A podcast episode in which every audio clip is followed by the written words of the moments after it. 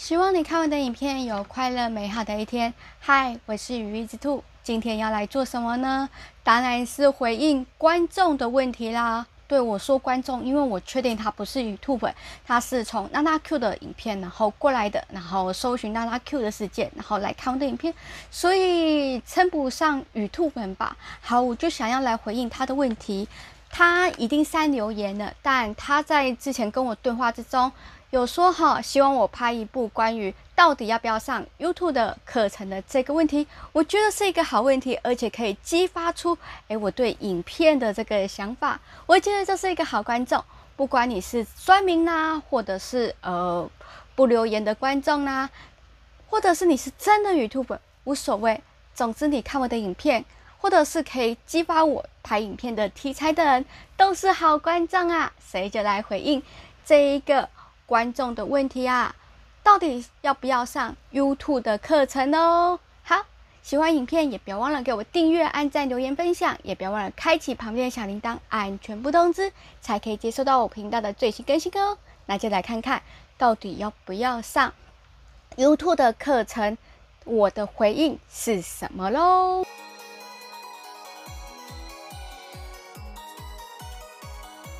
那这个 YouTube 的课程呢、是指付费的课程啊。那我有看过蛮贵的课程，也有看过很便宜的课程。那 YouTube 的课程之外啊，还可以延伸出很多的课程，比如说网络行销的课程。部落格行销的课程啊，或者是联盟行销的课程啊，或者是 SEO 的课程啊，这些课程啊，都是或者是做封面的这些课程啊，都是跟 YouTube 息息相关的，所以它会衍生出很多的课程。当然，就看你自己的财力到哪里，然后想要上哪样子的课程，从你的兴趣跟你的财力，然后中间。交叉的那一点来去上这个课程。问我的答案的话，我会说，呃，我会去上这些课程。如果有财力的话，我会去上这个课程。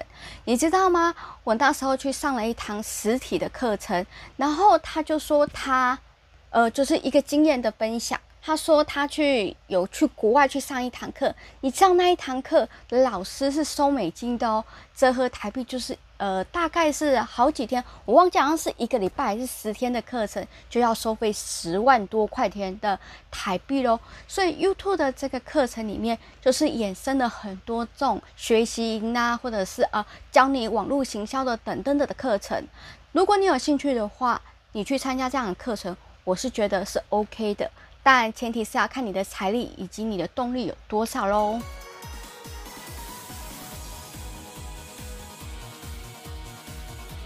有些人呢觉得说啊，呃，像这种 YouTube 的付费课程啊，就是那种老鼠会啦、直销啦，或者是诈骗集团的这样子的。呃，想法很多。我看啊，很多人因为他参加了一个类似这样子付费的课程，然后就有观众啊，就说什么呃，你就是直销的课程，我要退订。在我之前大概两年前还是几年前的影片，我有讲过关于这样子的一个题材，那也可以往去看。那资讯卡或是更多资讯，我也会带你去看这一支影片。好，但我觉得。很奇怪的一件事情，为什么你会觉得它就是一个直销，然后就是一个老鼠或者是诈骗集团呢？你在之中这里面学习到了怎样东西，可能带给你真的东西。你今天你要去学习，比如说厨艺好了，你会想要去找厨师，然后你要做水电。水呃，或者是土木，你一定会找水电的工人、水电的师傅，或者是土木的师傅吧。你今天要学习一样东西，你会一定会找那个领域好的，然后或者是强的那个老师来带你进入这个领域吧。那 YouTube 的前辈或者是这个 YouTube 的老师，一定都是在这个领域上面一定会有一些成就了，他才肯拿出来东西，然后来教你这样子的东西吧。所以我觉得应该是会带回一些东西，只是那些东西你认为是不是有价值？这个价钱这样，那他们一定都会推广更多更多的课程，或者是希望更多人看到这样的课程，所以就会一定会希望你推广，然后给你一些呃奖金这样子，是不是因为这样的就会觉得说是老鼠会的感觉？但这也是一个联盟行销的一个手法。像比如说，我今天买了一个包包，我推荐你的这个包包。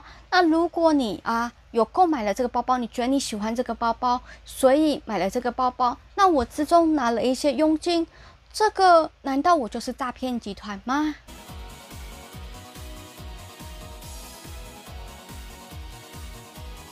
第二个，为什么我觉得上这些 YouTube 的课程是一件好的事情？哦，刮胡复配课程是一件好的事情呢？因为有一个老师带你。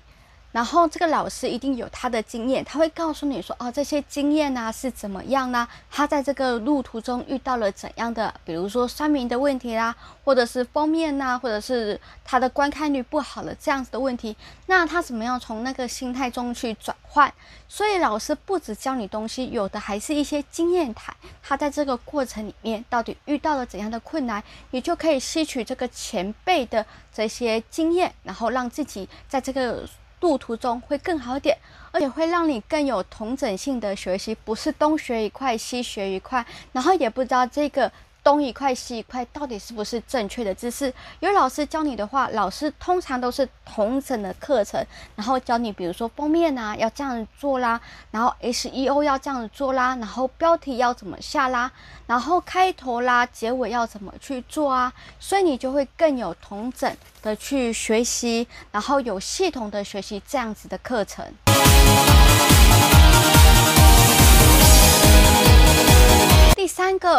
学习了这样子的课程之后，你就会了解自己不足的地方。比如说，我是不是 SEO 啊，非常的弱啊，或者是我的标题下得很弱啦，或者是我的封面做得很弱呢，或者是我对时事那一种或者是流行啊敏感度不够啦。所以呀，就会发现啊，我到底是在哪一方面是不足的，或者是剪辑啦。非常的不足，那你就会知道你的问题所在了，那你就会解决，或者是去精进，朝着的那个方向，这个问题去解决喽。第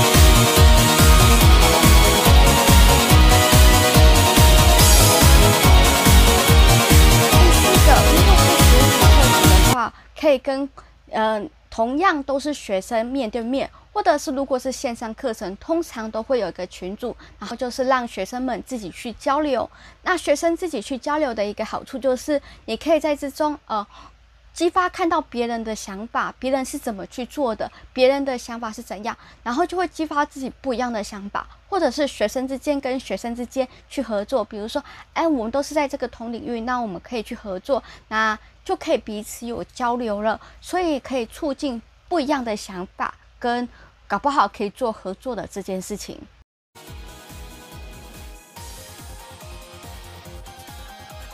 第五个，那我觉得啊，你学到了这些东西之后啊，不要等完美了才去做，一定要去行动，了解自己的状况，了解自己不足的地方。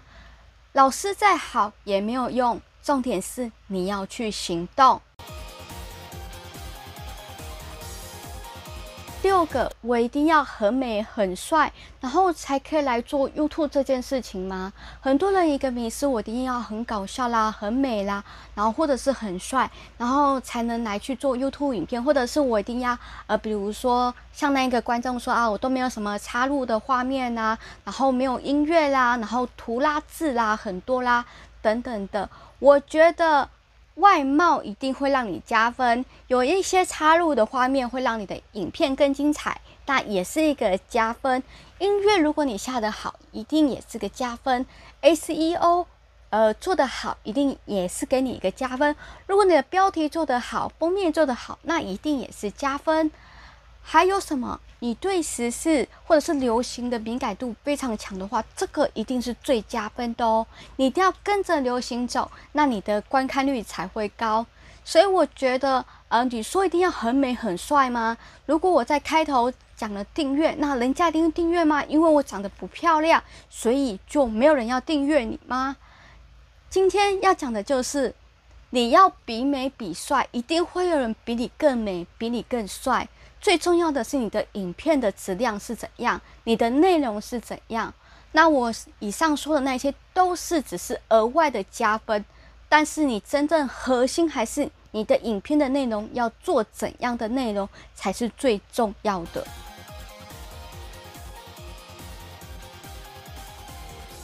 你为什么不只拍五分钟的影片就好了？你为什么要把影片拍得这么长呢？废话这么多呢？其实我也有拍过五分钟的影片呐、就是开箱的影片。可能因为你是新观众，呃，甚至不是我的粉丝，所以不知道。你只有看最近的影片。那他也提到说，我在娜娜 Q 那支影片，非常非常的就是用心的。放上了内嵌字幕，因为我平常只有学习字幕，但我最近的影片都是有内嵌字幕的，因为我换了编辑软体，所以有内嵌字幕。因为其实我以前没有弄内嵌字幕的原因，是因为我觉得内嵌字幕有时候你在画面上面是非常占位置的，像我在做简报的时候，那个有时候简报的位置有时候有点占位置，所以我那时候就没有用内嵌字幕，只用外挂的实习字幕。但这个好像被人家诟病说啊，我就是因为那支影片想要红，所以呃把那个拿出来，就是做得很好内嵌字幕。但没有，我最近就是都有内嵌字幕，因为那个编辑软体一定要内嵌字幕，然后才输出那个 SRT 档才可以嘛。所以这不是因为我对那支影片比较用心的关系，只是因为刚好换了编辑软体。好，这就是题外话。要讲到影片的时长这件事情，影片的时长我会落在十五分钟左右，我最大的极限是十五分钟。但是有时候你会看到二十几分钟的影片，那是因为可能是一个系列。我觉得说，比如说编辑软体的介绍，那我就想说一次把它讲完，然后不要分上下集，因为上下集这样子很容易就是分散观众。我觉得一次讲完吧，大家一定是说，呃。一定想要把一次看完，把一次学习到，不会说啊，我今天看完这个，我我学习我还要等一个礼拜，呃，那他就可能去看别人的影片了，然后去讲了嘛，所以我就会尽量就是在十五分钟，然后最多不会超过三十分钟的影片，所以大概是二十五分钟左右啊，这种影片会。比较少一点点，几乎就是八到十分钟的影片。那如果啊，有时候开箱啊，影片比较少一点点的话，可能就会落在三到五分钟的影片，几乎都是五到八分钟，然后五到十五分钟左右。因为 Podcast 的话，人家说最好的时长是十五分钟。那因为我有把影片丢到 Podcast 嘛，所以我就会尽量把它落在十五分钟左右这样子的影片。那时长的话，其实要看你观众自己，你自己做什么，你的族群是。能接受的影片的长度是多少？像有些实况组，他可能直播就是两三个小时，然后剪精华这样子。那他剪的精华可能影片是四十几分钟嘛？那你说没人看吗？也是很多人看这样子实况组的影片啊。所以我觉得是看你的族群，然后能接受的影片长度在哪里。你看 YouTube 的后台。然后他会告诉你说，你观众最喜欢看的时长是多少？那我自己是本身不看啊，我觉得说，呃，如果我看的话，我会陷入到一个说啊，你为什么不喜欢我的影片？我明明这支影片可能做的很用心，我觉得会中，但观看率反而没有很好这样子，所以我现在都不看后台，我就拍我的。然后你想看就看，你想看多少就看多少，我就觉得随缘呐。你想要看到我的影片就看到我的影片嘛。我拍娜娜 Q 那一支影片，并不是为了要红或者是怎样。我觉得我主要的一个目的是我讲出我的想法，然后把我的观点讲出来。那这支影片是不是会红，或者是有没有流量？我觉得不是重点，重点是我讲出了我的观点。所以为什么不去娜娜 Q 的影片留言这件事情？我觉得没有必要，会看到的人就会看到，不会看到的人就不会看到，就随缘吧。那就看你愿不愿意去调整。那 YouTube 的课程的话，应该是都会说是八到十分钟会比较好一点点的。我记得我有看多很多是 SEO 啦，或者是一些关于 YouTube 的教学，他都说八到十分钟会是比较好的这件事情。好。其实还是要看你的影片的内容是怎样啦。那我这边这个篇幅大概是主要是在回应他讲的这些话。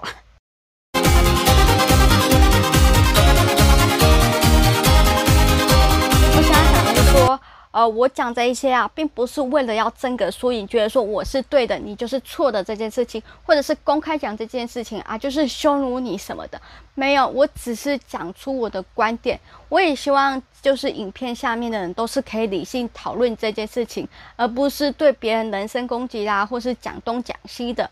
我是真的就是把我的想法讲出来，那。就是这样子啦。那我就希望就是理性的讨论这件事情，并没有很严重说，呃，我就是要争个输赢啊，你就是对的，你是错的这件事情。那你说在开头之前呼吁订阅啊，我就是因为我讲的不好看，然后呼吁订阅，谁要订阅呢？